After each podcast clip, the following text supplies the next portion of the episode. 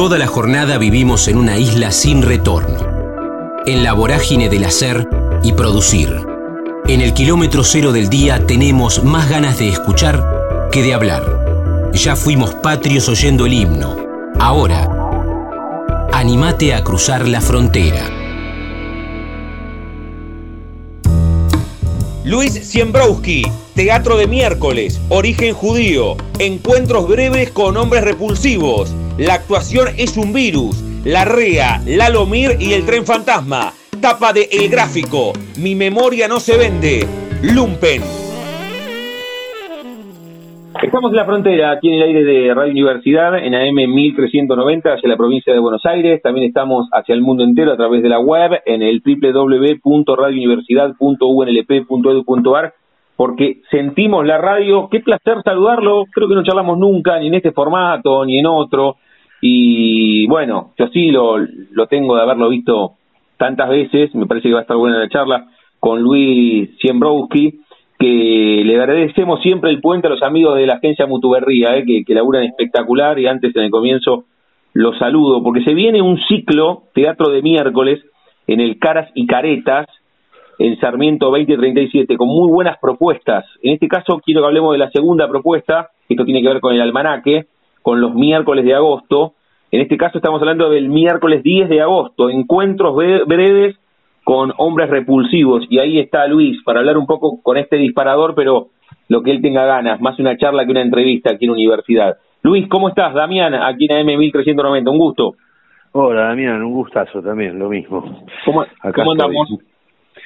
Bien, bien, bien, estamos bien porque estamos en la materia, estamos en el en lo que uno quiere y necesita hacer y estar en tema y ya es mucho eso en, en este país en este momento. Sí, sí, sin duda. Así que estoy contento, hay un ciclo que se armó precioso, el teatro de miércoles jugando en ese con ese con un sentido tan intenso que tiene el día de miércoles este pero me parece que eh, hay cinco propuestas muy interesantes incluso algunas disruptivas y con, me parece, con un muy buen, eh, muy buenos actores en general, ¿no? Cada, cada obra y, y bueno, así que se completa un ciclo en general eh, muy, muy poderoso, qué sé yo. La verdad que fue una gran idea ahí de la gente del Caras y Caretas, nos invitaron a participar, es una obra que venimos haciendo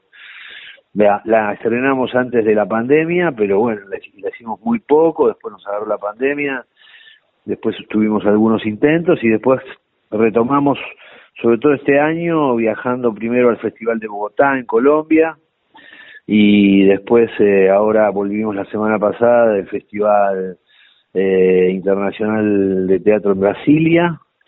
Este, así que nada, estamos contentos porque tenemos eh, muchas ganas de hacerla, somos dos actores, estamos haciendo esta obra con Marcelo Subioto, la dirige, la adaptó, hizo la versión y la dirige Daniel Veronese, es un proyecto que nos propuso él, él hizo tres experiencias, las llamamos experiencia 1, experiencia 2 y experiencia 3, nosotros seríamos la experiencia 2, este, la experiencia 1 fue eh, eh, la persona deprimida con María Oneto y la, la experiencia 3 una propuesta con Luciano Suardi y, y Mónica Rayola eh, en una obra muy particular también. Eh, pero bueno, nuestra experiencia sobrevive. Cuando te digo esto es porque las tres experiencias tenían la misma escenografía, por ejemplo eh, y, que una cosa que es una cosa muy sencilla un, un piso demarcado blanco un rectángulo dentro del escenario una mesa blanca dos sillas blancas y una pantalla en el fondo.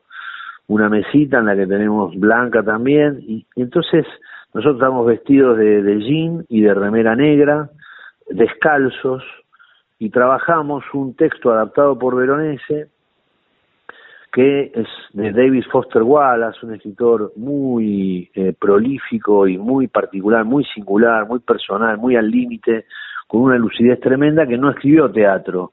Entonces Daniel lo que hizo Veronese, hizo la adaptación en ocho escenas, donde estamos trabajando dos personajes, en principio son dos personajes, pero con distintos comportamientos, en realidad son distintos personajes, pero somos A y B.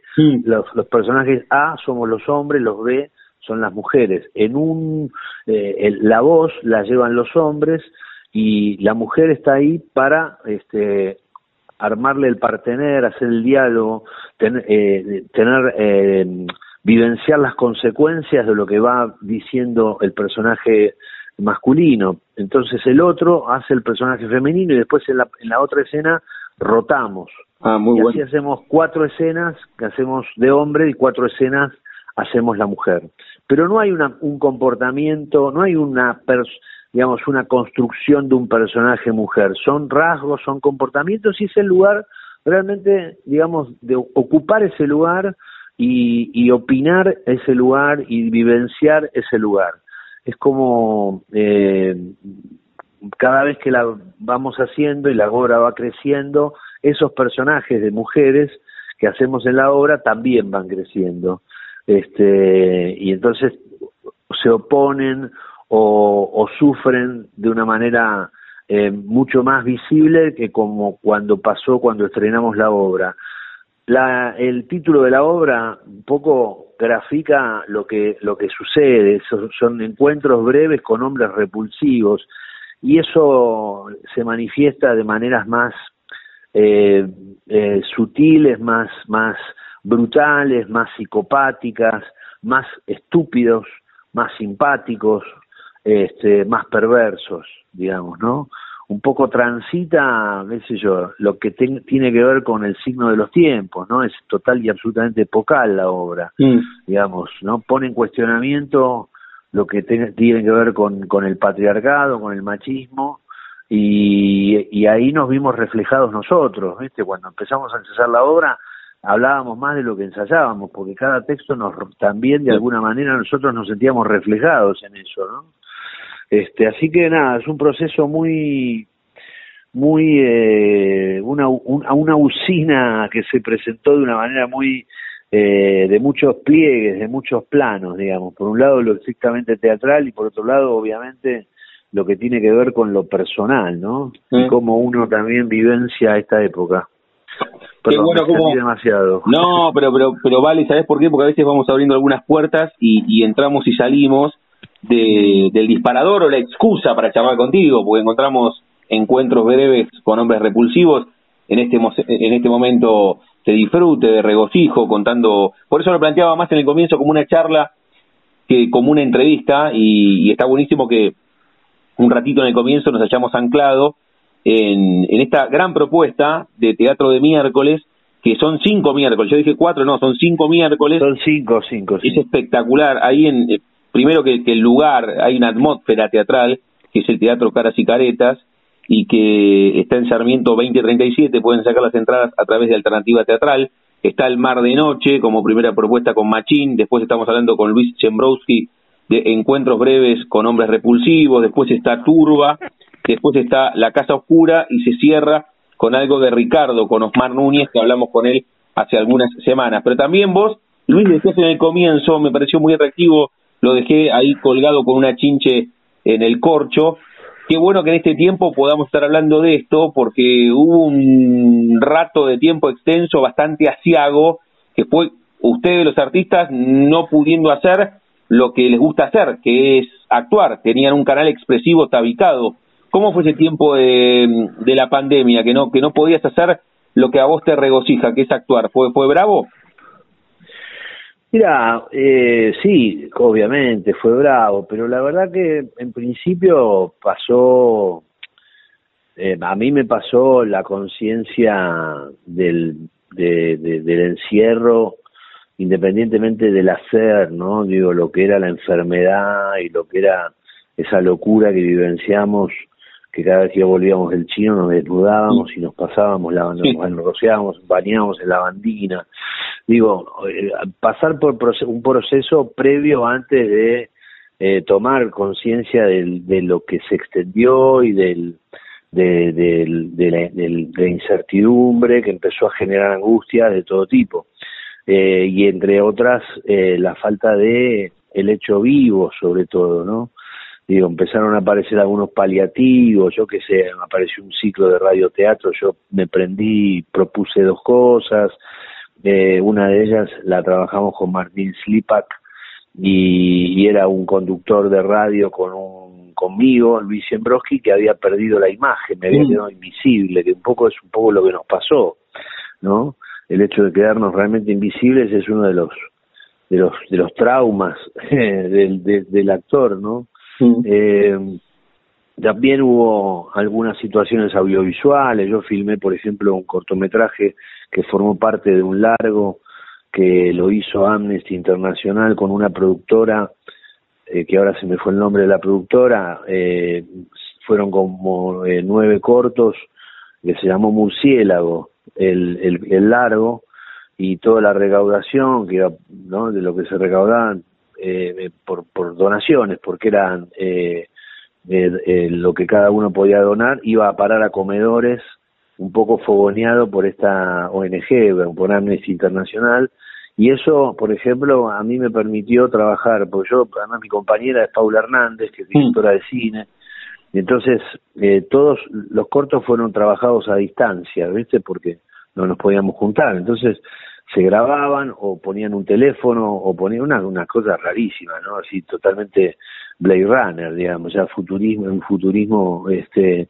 eh, distópico y, y pero el único corto que, que tuvimos la posibilidad de filmarlo con, presencialmente, digamos, con la dirección presente es el mío, porque yo convivo con la directora. Claro. Entonces trabajamos con, con, también con mi hija y armamos una historia, yo escribí un guion y bueno, fue filmado.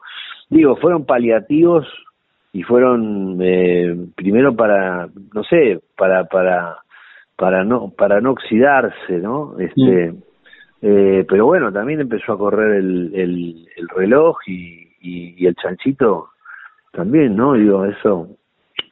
Te enflaquecía el chanchito. Claro, viste, pasaba a ser, este, ¿no? Un, un no sé, más que un chanchito, un corderito. este, pero bueno, digo, yo no me voy a quejar porque hay gente que realmente quedó en el borde de la lona. Yo también en ese momento empecé a hacer un trabajo social en el, que, que continúo, digamos, que justamente son los miércoles. Mm. Es una persona, una, pediatra de Garraham se le ocurrió hacer una cosa que se llama eh, plato de más, cocinar un plato de más y llevarlo a un punto. Para la gente que empezó a quedar desparramada por el por, por, por la vida, ¿no? Este, gente que perdía perdió laburo, gente que perdió casa, gente bueno, nada, en eso digo también tomar conciencia, por un lado, sí, la angustia de no poder actuar, pero yo tenía las las comidas satisfechas y el techo, digamos, así que eh, eh digo, a mí en mí me pesa mucho, digamos, también lo que pasa también más allá de mí. Sí, Eh, después empezaron a aparecer, si vamos al lenguaje específico, esas esa situación híbrida teatral a, mí no me, me parecía que estaba bueno, pues, digamos, continuar la producción, pero a mí no, y, es más, yo participé de una de las, eh, fueron no sé cuántas obras seleccionadas en el Teatro Cervantes, en ese momento con la dirección de Cervantes, que estaba Sebastián Blutrach, armaron elencos donde a todos nos pagamos, nos pagaron por igual, a los actores, a los directores, a los escenógrafos, a los, a los sonidistas, a los músicos, todos cobramos la misma, la misma guita por un mes de trabajo y se grabó a tres cámaras y eso también fue pasado en la plataforma del Teatro Nacional Cervantes. Sí, ahí vi el de, el, de, el de Slipak, vi ahí. ¿Vos viste el de Slipak, decís? Sí, sí, lo vi, lo vi, lo vi, sí, que, ah. que, ahora, que ahora volvió a girar y, y está ah, con, con, Gastón Marioni, ya que lo nombraste Slipak, lo, lo vi, sí, está bueno. Este, digo, son esos paliativos que empezaron a aparecer, pero desde el punto de vista del lenguaje la verdad que eran poco atractivos para mí, digo, no, porque no, no hay forma de reemplazar el hecho vivo, no hay forma. ¿Y cuál sería el riesgo, o sea, o la, o la, la el, riesgo, y te diría casi con ironía, era, ¿y si el teatro no vuelve más? Mm. ¿Y si el teatro vuelve con barbijo solamente? Mm. Eh, digo, no, después empezó, reapareció el teatro, pero el, barbijo lo tenía el espectador, eso fue un flash una cosa de loco al principio, fue rarísimo. Este, yo la primera función, es más, hicimos una función de encuentros breves con hombres repulsivos cuando hubo una mínima apertura que después se volvió a cerrar, una función en el Caras y Caretas y después Mm. se volvió a cerrar la cosa. Y cuando prendieron la luz y vi los barbijos, yo me puse a llorar, ¿viste? Pero Mm. no, no, no de la tristeza solamente, de la conmoción, de la, de lo novedoso, ¿viste? Mm. De, de- y de lo sombrío también, hay que decirlo, ¿no? Sí. Este, pero bueno, es, eso fue un poco el tránsito, ¿no? Por la, por esta, por esta, por esta, por esta etapa termina, digamos, yo creo que es una primera gran etapa, tal vez que, que se, cer- se cerró, se, se está cerrando, pero no quiere decir que se haya cerrado. Para mí es solo la primera etapa, ¿no? Este, digo, es evidente lo que está pasando con el mundo, es evidente lo que está pasando, bueno, ni hablar de la guerra y lo que condiciona, qué sé yo, el otro día uno ve la foto o, o lee, el, el el- lee el titular donde Alemania estaba de vuelta extrayendo carbón para poder producir energía, digo, o sea, es, es como un retroceso que va produciendo y va socavando los cimientos de un planeta que está que está está gritando, ¿no? Sí, Eh, sí, sí. Vos, de hecho, utilizabas hace un rato un, un término muy atractivo que era, no sé si lo, lo decías en referencia al mundo, pero es un mundo completamente distópico, sin ninguna duda que estamos viviendo. Sí, sí, sí, sí. sí. Además eso apaga, digamos, de- reconstruye más que deconstruye un, una, un Frankenstein eh, de, la, de una nueva subjetividad, digamos, ¿no? Sí. Porque también, yo qué sé, hoy leí, hoy hoy pasado cuando encontraba en el auto, volvía por la avenida Córdoba, se paró el, por el tráfico, se paró y saqué una foto en un cartel alto en una en un caño al lado del semáforo y decía mi memoria no se vende decía eso nada más viste un cartel así un cartón una chapa verde y, y unas letras rojas de, de, de, de 40 por, por, por 30 viste un Mm. chico el cartel pero muy visible y y me pareció me, retumbó mucho me resonó mucho en mí viste con respecto a las ideas que uno tiene y a lo que mm, uno responde también a, a, a- a veces a querer recuperar y es solamente una especie de impulso nostálgico porque porque el mundo ya no es así digamos no ya no o sea igual la memoria no la voy a entregar digamos así como este no vamos a entregar lo que muchos sostienen acá que hay 70 años el problema de la Argentina por ejemplo son los últimos 70 años. Eso eh, sería como eh, matar a- al abuelo y, y- y a, a la abuela al padre a la madre a todos no digo eh, y, y, y para nada, eso fueron las simientes de mucha gente que, que tenemos, que creemos, digamos, en, en otro tipo de proyectos más colectivos, etcétera. Entonces, eh, eh, es como, bueno, no sé, hay, hay mucho para pensar, ¿no? Porque cuál, cuál es el, el, el presente para construir el futuro, ¿no? Sí. Es, muy, es muy raro. Esta es una charla como para pensar, así que eh, la, la agradezco, le digo a Luis Siembrowski, con él estamos charlando. El disparador, la excusa es que ustedes pueden verlo sobre las tablas en encuentros breves con hombres repulsivos, este ciclo de teatro de miércoles en el Caras y Caretas, en la Ciudad Autónoma de Buenos Aires, Sarmiento 2037, las entradas a través de Alternativa Teatral. Si quieren verlo a Luis con Marcelo Subioto y la dirección de Daniel Veronese, encuentros breves con hombres repulsivos, es el miércoles 10 de agosto a las 8 de la noche. Eh, Luis, eh, ahora, ahora quiero hacerte algunas de tu recorrido, pero, pero antes dijiste radioteatro y como nosotros amamos este medio que es la radio, por eso el el eslogan de Sentimos la radio, ¿qué relación histórica has tenido con, más allá de este lenguaje muy especial que es el radioteatro, con la radio del otro lado, con la radio como oyente? Te levantás a la mañana y, te, y tenés una radio y la prendés arriba del auto. ¿Cómo, ¿Cómo te has relacionado históricamente con este medio? Soy recontra radio escucha, sí, súper radio escucha. Este, ahora por suerte, digamos, puedo hasta escucharlo a la noche, algo que me perdí en la mañana, digamos. Mm. Eh, En Radio pero- En Radio Cut, Sí, claro, y este, o, o en Radio Argo, qué sé yo. Eh, no, en Radio Cut, perdón, en Radio Argo es para, para, para sintonizar radios. Sí, en Radio Cut mucho y, y sí, tengo una relación muy muy apegada también a, a mi memoria desde de la infancia, porque en mi, en mi casa se escuchaba radio. Eh, ¿Dónde, dónde era esa infancia y qué, quién prendía la radio a la mañana y qué escuchaba? ¿Tu vieja la prendía? ¿Qué- ¿Cómo era? Mi vieja o mi yo, mi viejo de crianza, este, escuchaban este mucho bueno empecé mamé mucho la rea por ejemplo mm. eh, y y después este hasta bueno no sé eh,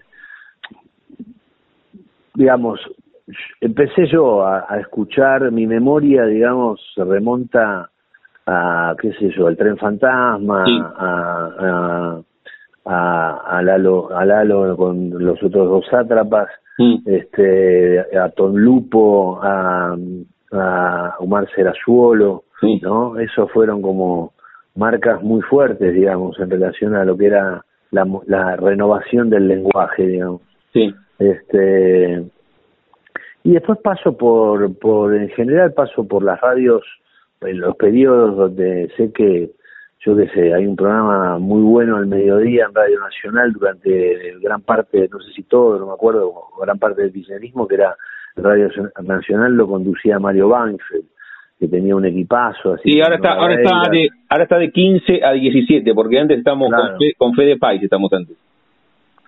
Y a la mañana, bueno, cuando descubrí a Tonietti me parece un crack, este Y, y, y, el equipo que tiene y, y, el análisis que me propone, esa idea de, de no tener rostro, no tener gestos y, y, solo entra por la oreja, ¿no? Como por, por, por, por la oreja entra una comprensión diferente este y, y me, a mí me estimula mucho el, pensamiento crítico me estimula mucho también digo la la la, la, las afralafras también digamos el humor o, o lo que sea me, me, me acompañan en el auto ni hablar eh, digo estoy muy ligado a eso mm. muy muy muy ligado eh, está buenísimo está buenísimo me gusta mucho me gusta mucho como lo contás y siempre siempre la radio, siempre la radio.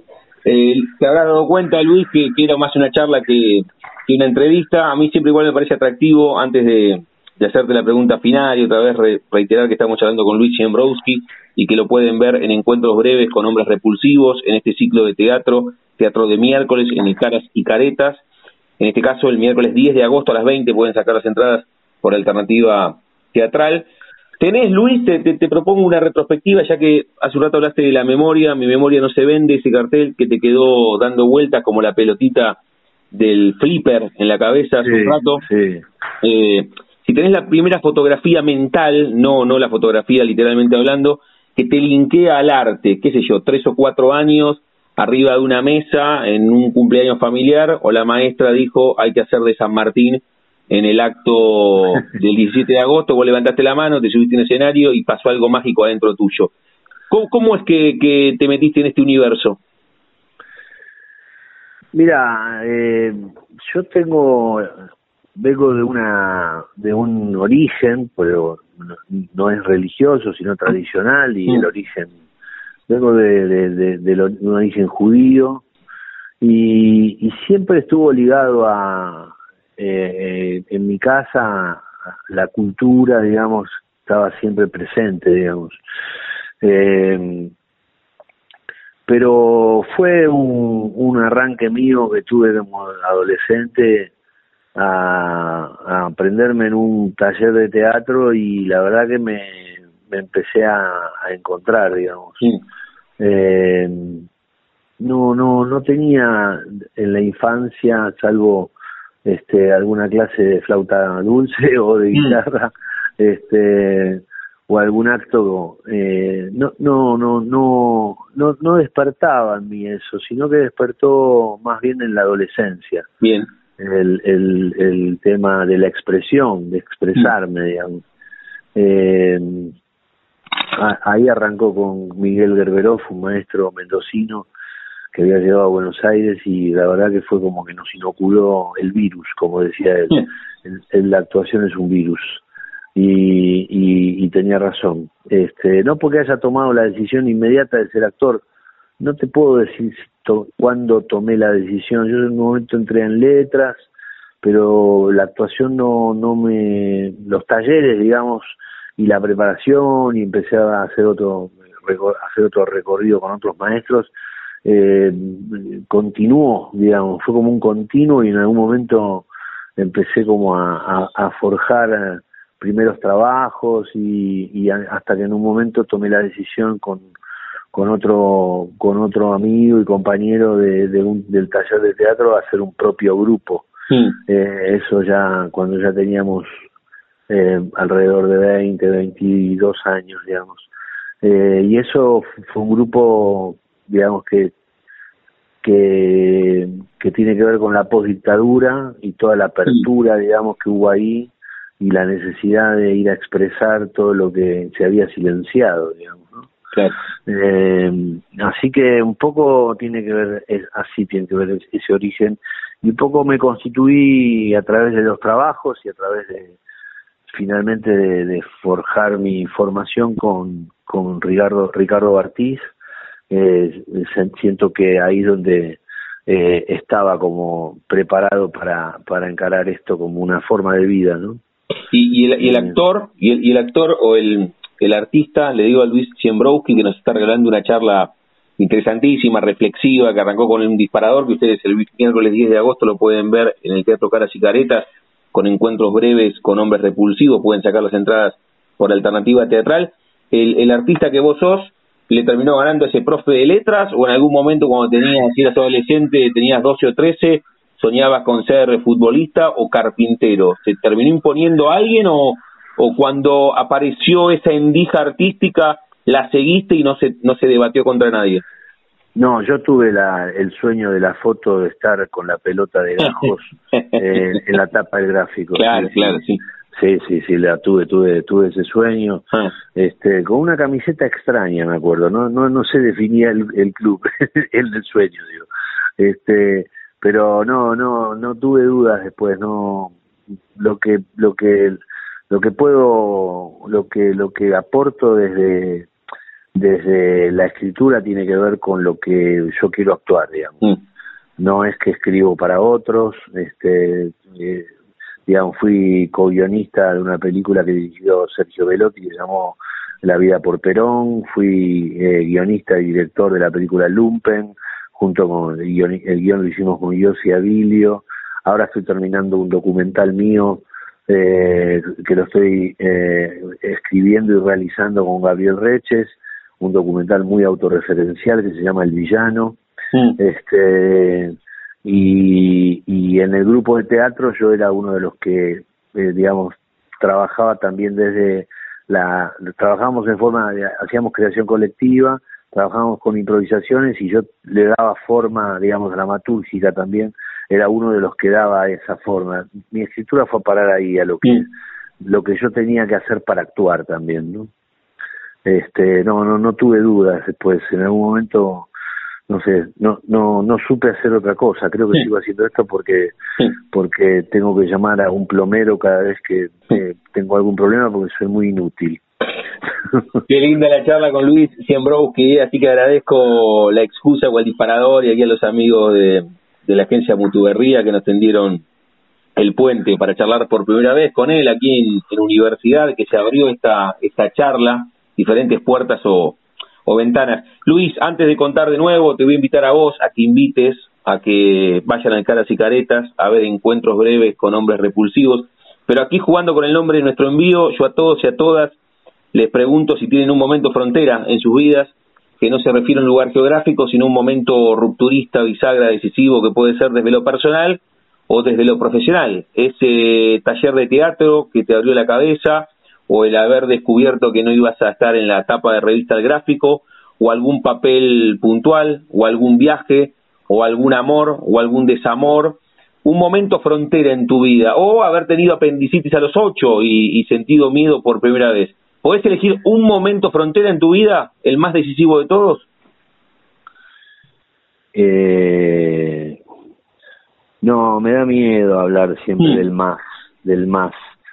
Te puedo contar simplemente algo muy poderoso, eh, porque te puedo contar qué pasó con, no sé, eh, la triple A, durante la triple A que pasó en mi casa y, cantidad de cosas que fueron momentos fronteras, pero vamos a, a, contarte algo que parece que para mí fue muy importante, que fue la dirección, fue cuando dirigí mi primera película en el año 2011, eh, que se llamó Lumpen, y un poco tardé 10 años en, en, realizarla.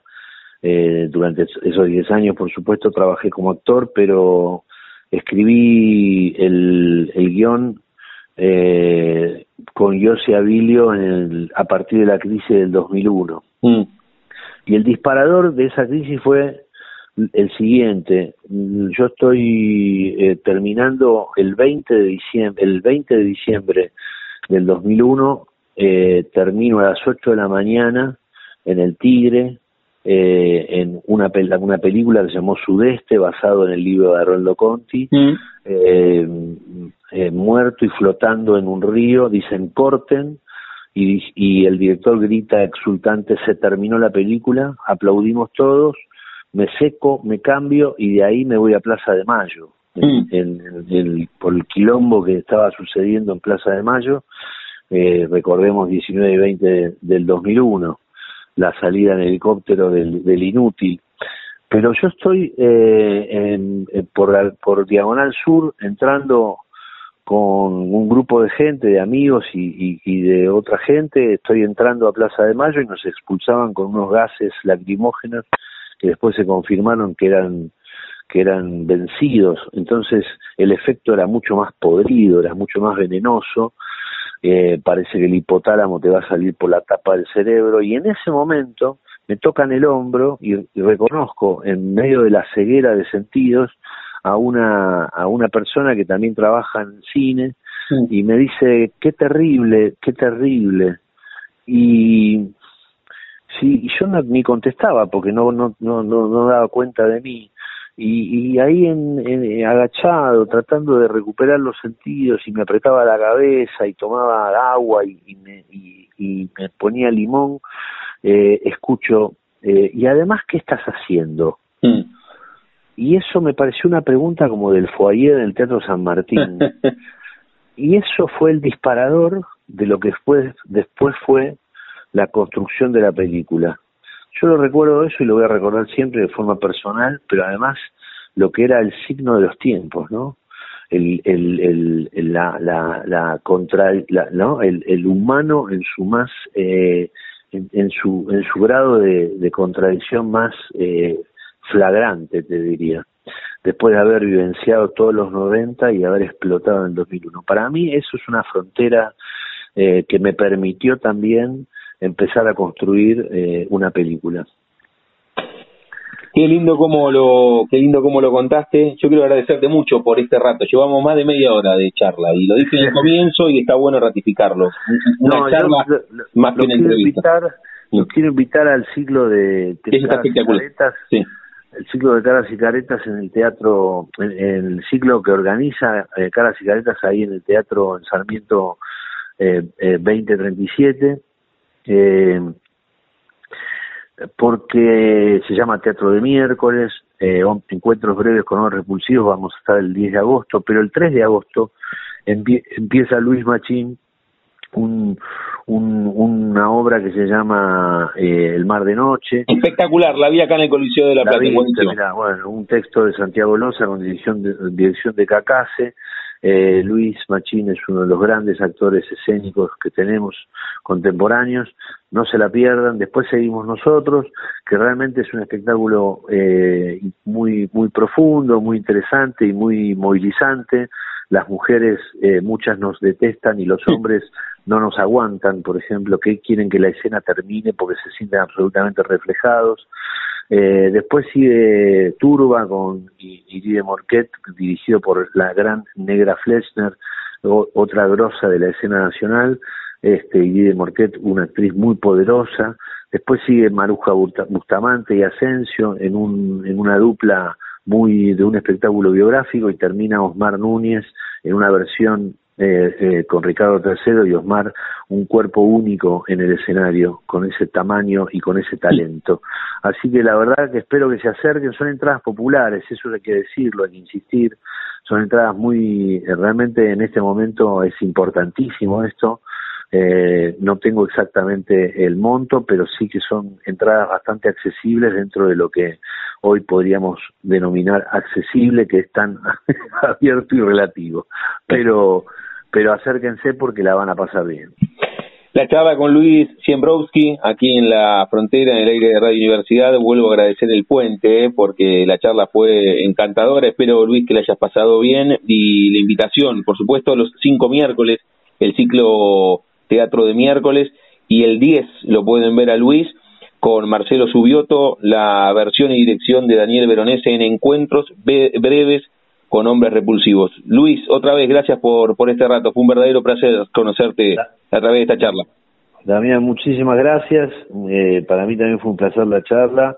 Los espero a todos el miércoles 10 y no se pierdan el ciclo en general. Y ya nos veremos las caras. Sí, ya nos conoceremos, eh, ya nos conoceremos. Venite, Damián, sí, sí. el espectáculo. Voy a ir a verlo porque porque ya era era un, era un espectáculo que tenía ahí, como te dije hace un rato, con una chincha en el corcho y mucho más después de, de, esta charla. Te mando un abrazo y el día nos vemos ahí. Bueno, un abrazo muy grande. Para todos también. Chao. La frontera, combinable con el ayer y el hoy, con el siempre, porque escucharse no pasa de moda. Chule, peguajó, bailar, trip, prueba y error, veterinaria, maluma, memorias al viento, vinito con mamá y amigas. Estamos en la frontera, aquí en el aire de Radio Universidad, en AM 1390, hacia la provincia de Buenos Aires. También estamos hacia el mundo entero a través de la web, en el www.radiouniversidad.unlp.edu.ar, porque sentimos la radio y todos nuestros capítulos, las charlas, las encuentran en nuestro canal de Spotify, que es La Frontera Universidad. Ahí donde la pueden escuchar a Chule, a quien vamos a saludar, dije, la provincia de Buenos Aires, y ella tiene que ver con la provincia de Buenos Aires con la ciudad de Peguajó. Un día muy peguajense, le digo a Chule hoy, porque hoy al mediodía en Nacional hablamos con el intendente, con Pablo Zurro. Así que mira, qué día, qué día peguajense. Con Chule, que el 6 de agosto viene al Teatro Bar a 46 entre 6 y 7. Chule, 7 y 8, 7 y 8, dije 6 y 7. 7 y 8. Chule, ¿cómo estamos? Damián en Universidad, un gusto. Hola Damián, ¿cómo andás? Muy, muy bien, la verdad, muy contenta de que ya falte poquito para ir para allá. Muy poquito falta. Ahora vamos a hablar del recorrido y las veces que te presentaste en la ciudad. No sé si ahora estás en, en Peguajó, en la ciudad autónoma de Buenos Aires. Te cuento que la ciudad de La Plata está empapelada con tu rostro. Ay, sí, me contaron, me mandaron fotos, no lo puedo creer. Está buenísimo eso, ¿no? La verdad que muy bueno, me encantó. Me creo mil, olvídate. No, está buenísimo. Escucha, dije Chule porque tiene que ver con tu nombre artístico y porque además tu apellido es complejo. Von Bernich, ¿está, ¿está bien así? Sí, sí, y como que media hora como que ya me presento y es Chule solo, así que ni te preocupes. Ya está. ¿Y de, de, dónde viene? Porque todo ese recorrido desde los docentes, las profesoras que, que se paraban cuando decían tu apellido. Cuando empezaban a dudar sabías que la lección era para vos. Ay, sí, te juro. Por suerte estaba, viste, como es con B corta, estaba ahí abajo en el último, casi nunca me tocaba. Bueno, con Chule estamos hablando de esta presentación que se viene, de su concierto, el próximo 6 de agosto, reitero, en el Teatro Bar, en 43, entre 7 y 8, pueden sacar las entradas a través de PlateaNet. Hasta ese momento, Chule, ¿es, es directo el, el concierto que tenés o en el medio tenés alguna otra presentación en otra zona? Eh, sí, bueno, este viernes, el este jueves de esta semana voy a estar haciendo un acústico acá en Buenos Aires, en Nómade, y el viernes en Montevideo, en Uruguay. Ah, bueno. sí, sí, por suerte se empezó a mover, ¿viste? Porque ya como que me tenía cansada el invierno, demasiado, demasiado quieto, así que por suerte, bueno, después el otro, no sé si es viernes o sábado con el 6, creo que, ah, sábado, ¿eh? Sí, sábado. Vamos a estar, vamos a estar allá en La Plata, que soy muy feliz, fui a tocar muchas veces a La Plata, Así que bueno, eh, con, con muchas ganas y bueno, por primera vez presentando mi álbum, así que muy, muy feliz y muy ansiosa. Ahora vamos a hablar de, las veces que te presentaste en La Plata, pero me quedo con ese término que usabas. Empezó a moverse, vos lo, lo limpiabas con el tema de la estación, del invierno, pero entiendo que todavía estamos saliendo de un largo tiempo de letargo, ¿no? Hacia algo que tuvo que ver con la pandemia. ¿Cómo fue ese tiempo y cómo está siendo la salida. Ahora vamos a hablar si, si aprovechaste para, para laburar también adentro, pero, pero estamos saliendo de ese lugar. ¿Cómo fue ese tiempo, Chule? Eh, sí, bueno, o sea, es cierto que, que, de a poco estamos como acostumbrándonos a, o volviendo a la normalidad, que es, un, es diferente, porque creo que después de dos años de pandemia como que salís diferente, o sea, mm. lo personal y la gente cercana siento que cambiamos. Eh, yo, eh, bueno, como sé Peguajó, por suerte me pude volver a Peguajó, la verdad que la parte laboral estaba muy frenada, presentación en vivo, que era lo que yo más hacía, pasó a un cero, pero también, eh, por otro lado, eh, yo, viste, para mí como que la música, si bien fue algo que siempre me encantó hacer, no es que desde chica dije me voy a dedicar a la música, sino que cuando terminé el colegio de Guajó, me mudé a Buenos Aires sola a los 18 y, y se dio empezar a, cantar en vivo y como que apareció como digo, bueno, hay un camino por recorrer, hay trabajo, eh, nada, se dio y se abrió como esa puerta de dedicarme a la música y de ahí fue siempre, viste, una cosa tras otra, de empezar a tocar en vivo sola, después con banda, viajando por el interior, viajando a otros países, eh, empezando a hacer mi música, filmando videoclips, eh, haciendo notas, todo muy, muy intenso por cuatro años y de repente cuando arrancó la pandemia fue la primera vez que frené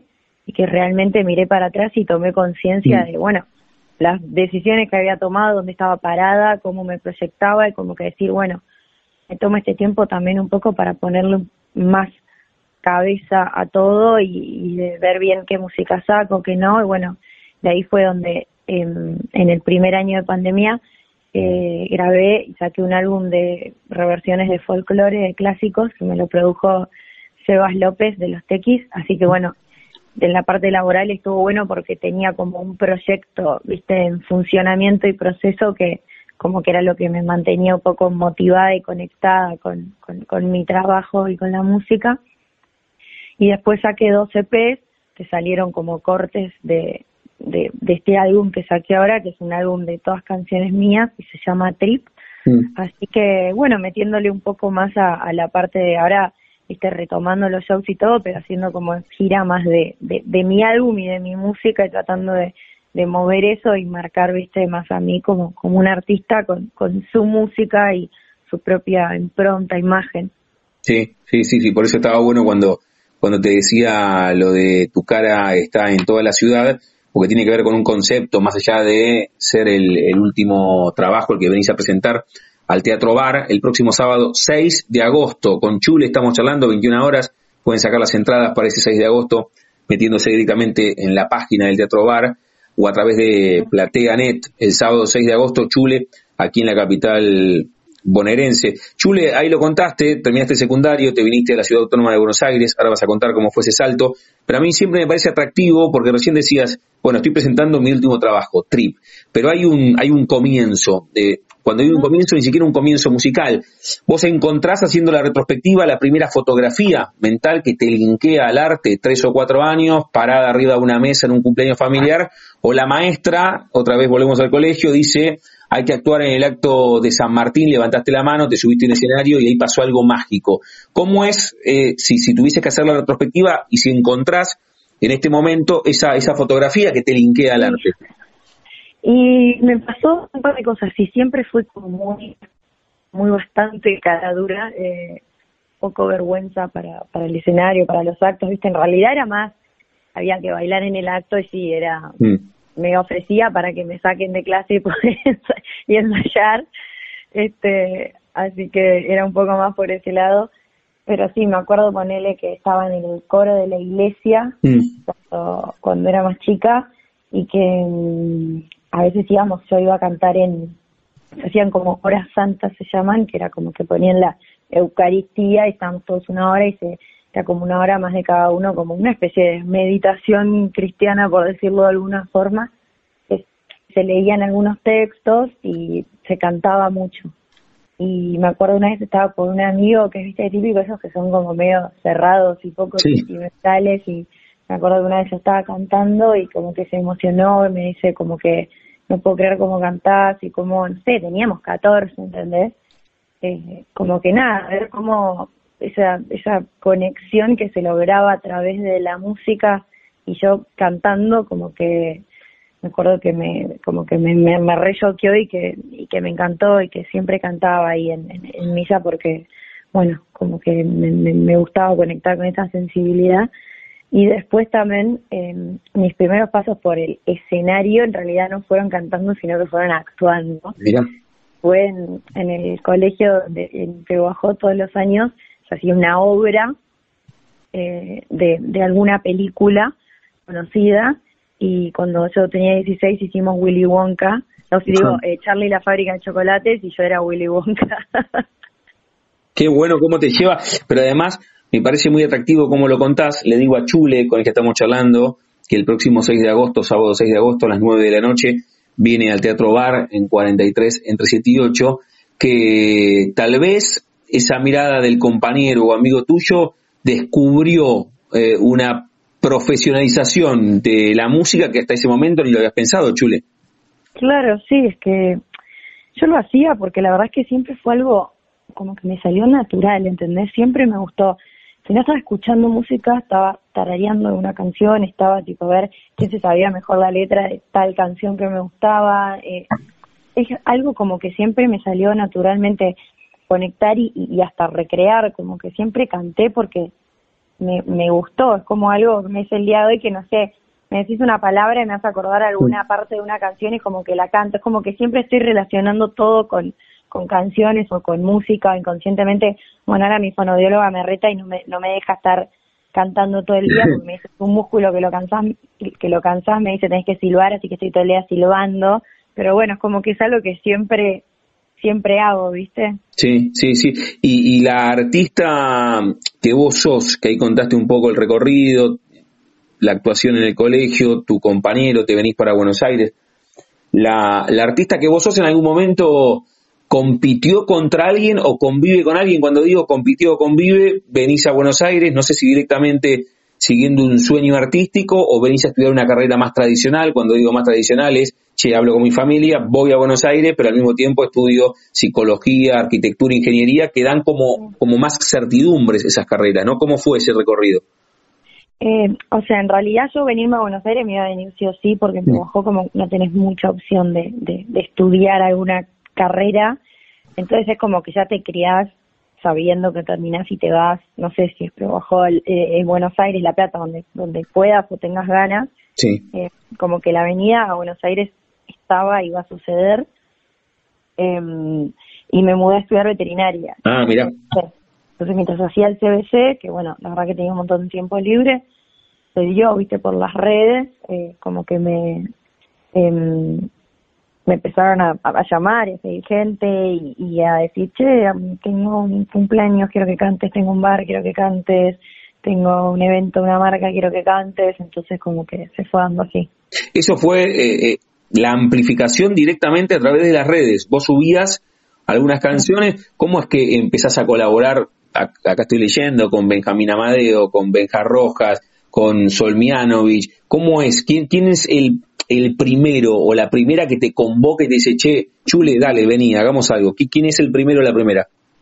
Creo que Benja fue uno de los primeros porque, bueno, es amigo de, de, de mi manager Fran y, y le mostró lo que hacía y bueno, la verdad que le gustó y, y, le copó cantar juntos, me acuerdo que cantamos una versión de Volaré juntos eh, de su tema.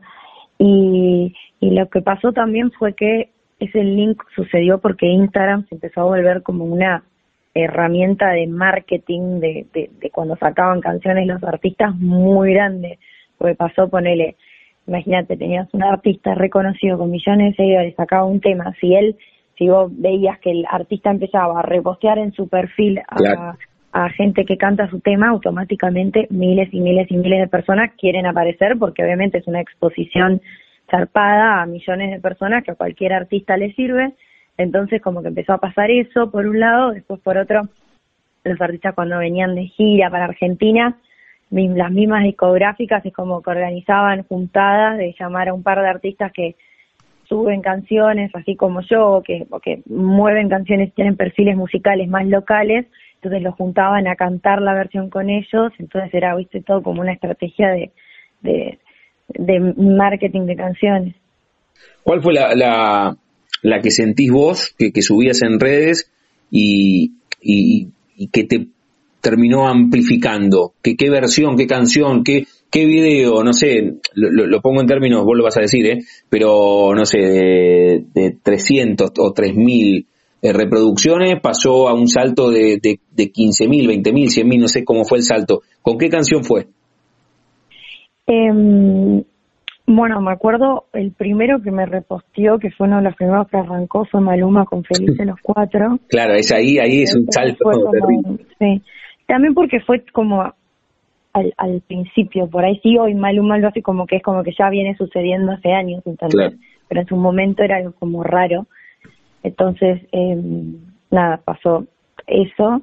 Y después, eh, cuando vinieron a ponerle Mau y Ricky acá, eh, canté con ellos una versión de un tema de ellos y lo grabé con ellos, que viste ya aparecer en cámara cantando con, con el artista también es otra cosa, cuando vino Becky también, así mm. que bueno, bueno. Con Chule estamos charlando aquí en la frontera, en el aire de Radio Universidad, está contando parte de su historia, lo que se puede charlar en justamente un diálogo radiofónico de veintipico de minutos.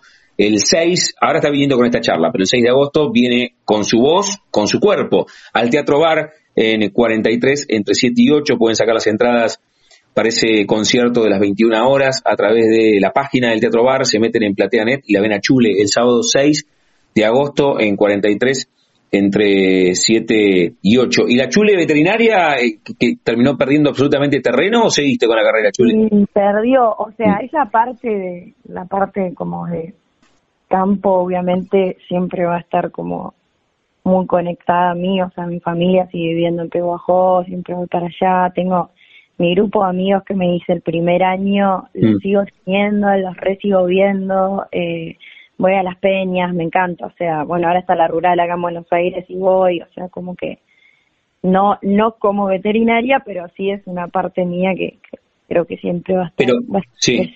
Pero te generó conflicto interno con vos de, che, vine a Buenos Aires a estudiar veterinaria o al mismo tiempo era un crecimiento exponencial en las redes, entonces no tuviste que rendirle demasiadas cuentas, ni siquiera digo a, la familia, sino a vos misma con ese deseo con el cual habías venido, o no te generó conflicto largar la carrera? Em, la verdad es que no me, no me generó mucho conflicto. Mm. Obviamente como que me queda siempre como, como esa duda o esas ganas por ahí, pero tampoco sé si era tan fanática. Eh, como que me había tirado por esa opción por decir, bueno, la verdad es que no me veo sentada en una oficina, eh, no sé, como que no me interesaba mucho otra cosa y, sabía que me gustaba estar afuera, los animales, y dije, bueno, voy voy por ese lado, pero no es que era lo que realmente me fanatizaba. Después de aquel reposteo de, de, Maluma, o si querés ponerlo en estos términos, ¿cuál fue la, la primera gran presentación que tuviste en vivo? Porque una cosa es lo que haces en redes y otra cosa es tener a las personas que tienen ganas de verte delante tuyo, a un metro y medio, dos metros? ¿Cómo, ¿Cómo fue esa primera presentación o la primera presentación en vivo que vos recordás que te marcó? Eh, uy, la primera que me marcó, mm. no sé, no sé, es que te juro que fue como que de repente arranqué y arranqué de un a, a, tres millones por hora, entonces fue como eh, fue muy intenso porque también el primer año me metí en una, además de los acústicos que hacía sola, me metí en una banda de cumbia pop que se llama Chinamora, así que tocaba en boliches con la banda de cumbia, en bares yo sola, después arranqué a tocar con otros músicos, como que fue todo muy, muy intenso. Claro, sí, sí, sí, no tuviste tiempo como de frenar, que un poco sí te obligó la pandemia a tal vez frenar todo eso que, como contaste en el comienzo, ¿no? Sí, fue como que no fue tan pensado y se fue dando, no es que yo dije, bueno, voy a hacer música, voy a armar mi proyecto, armar todo, viste, como que se fue dando. Mm. Arranqué tocando porque me divertía cantar en vivo, porque era tener un laburito y de repente iba creciendo y, y, como que dije, ah, bueno, eh, puedo trabajar más tiempo de esto y puede que esto sea lo principal en vez de lo secundario, entonces como que veo que se fue así dando. Y en La Plata, que vas a volver el 6 de agosto, y por eso la excusa o el disparador para hablar con Chule es que el 6 de agosto el concierto es a las 21 horas, se meten en la página del Teatro Bar, www.elteatrobar.com.ar, y sacan las entradas en el Teatro Bar o si no a través de PlateaNet. En La Plata, ¿te acordás la primera vez que, que viniste o qué sentís cada vez que venís a La Plata? Bueno, en La Plata la verdad que siempre la pasé muy bien y no te lo digo por chamulla porque esté por mm. ir a tocar, pero te lo digo en serio. Al Teatro Bar, Teatro Bar fue uno de los primeros teatros encima que hice, porque bueno, después de tocar por un tiempo en, en bares y eventos y, y, boliches y lo que sea, como que dije, bueno, quiero hacer un teatro que sea, viste, de venta de entradas, darme a mí, armar algo más prolijo, más personal.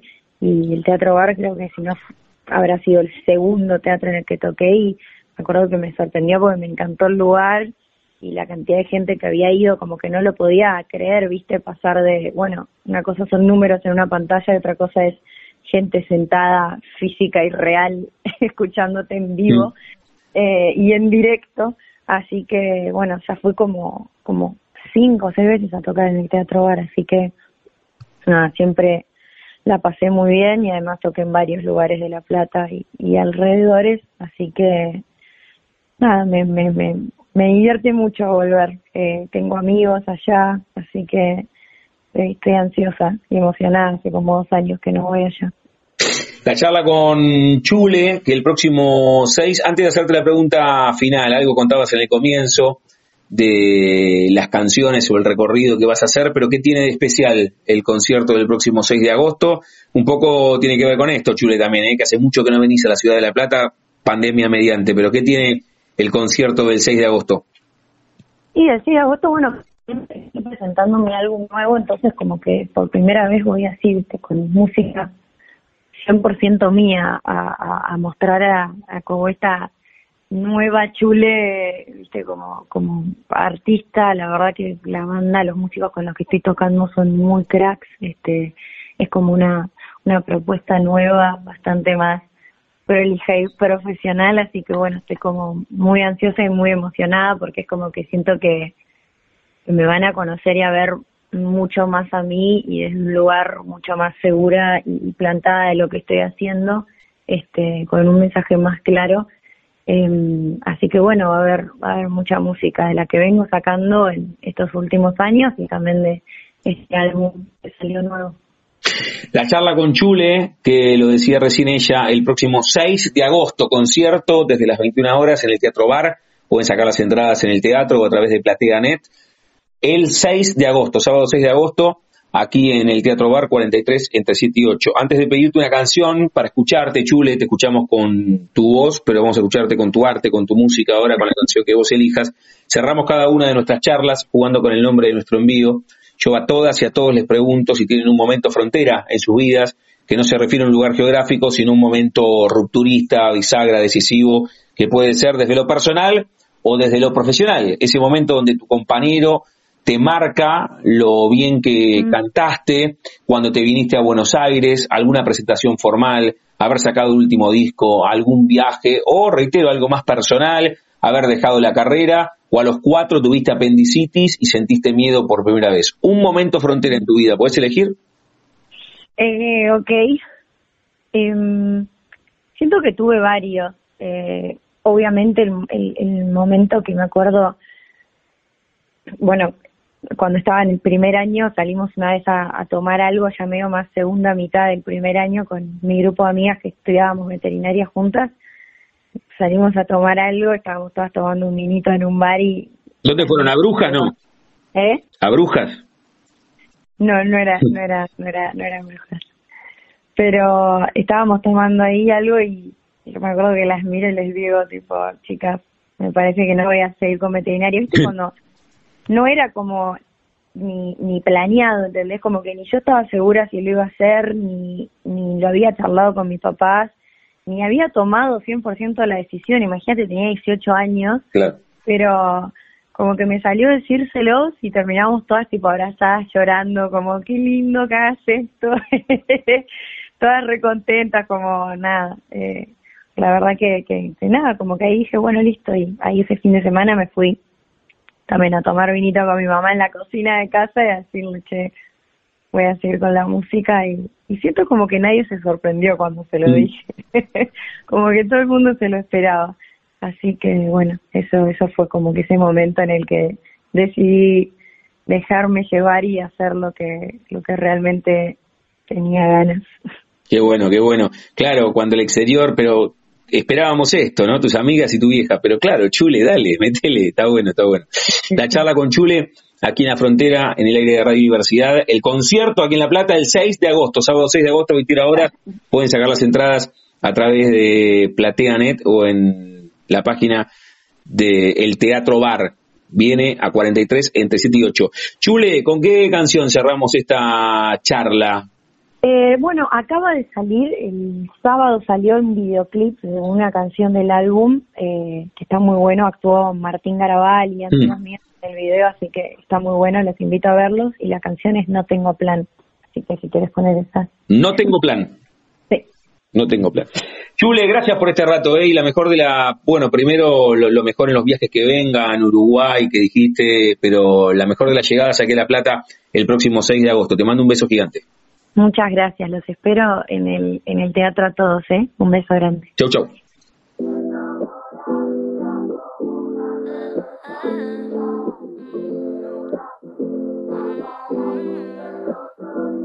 Hoy me levanté sin ganas de salir. Quedarme en la cama echada sin nada no es tanto pedir. Ey, no es que me sienta mal, solo quiero dormir. Mirarme una serie, pedirme algo rico por el Uber Eats. Y si quieres te puedes sumar. Y si no, aquí voy a estar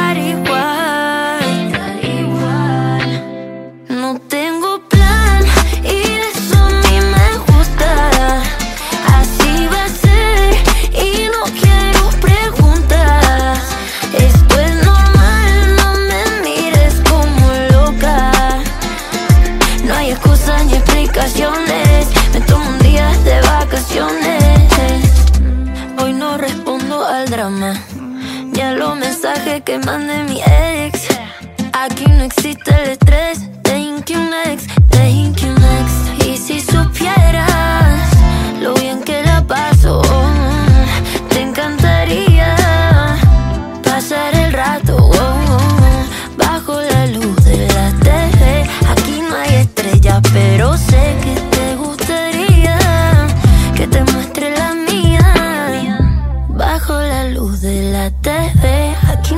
Estrellas, pero sé que te gustaría que te muestre la mía.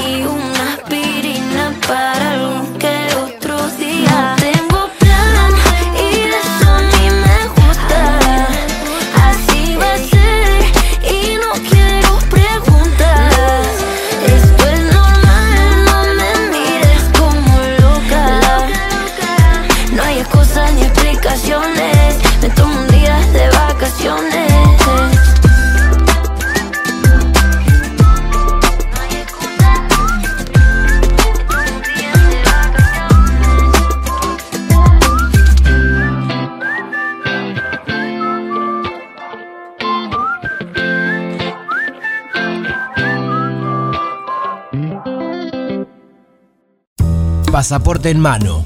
Noctámbulos con la radio abajo de la almohada. Equilibristas entre el ayer y la ilusión de mañana. Somos La Frontera. Idea y conducción, Damián Zárate. Idea y colaboraciones, Julián Álvarez. Producción de notas, Puma Gaspari.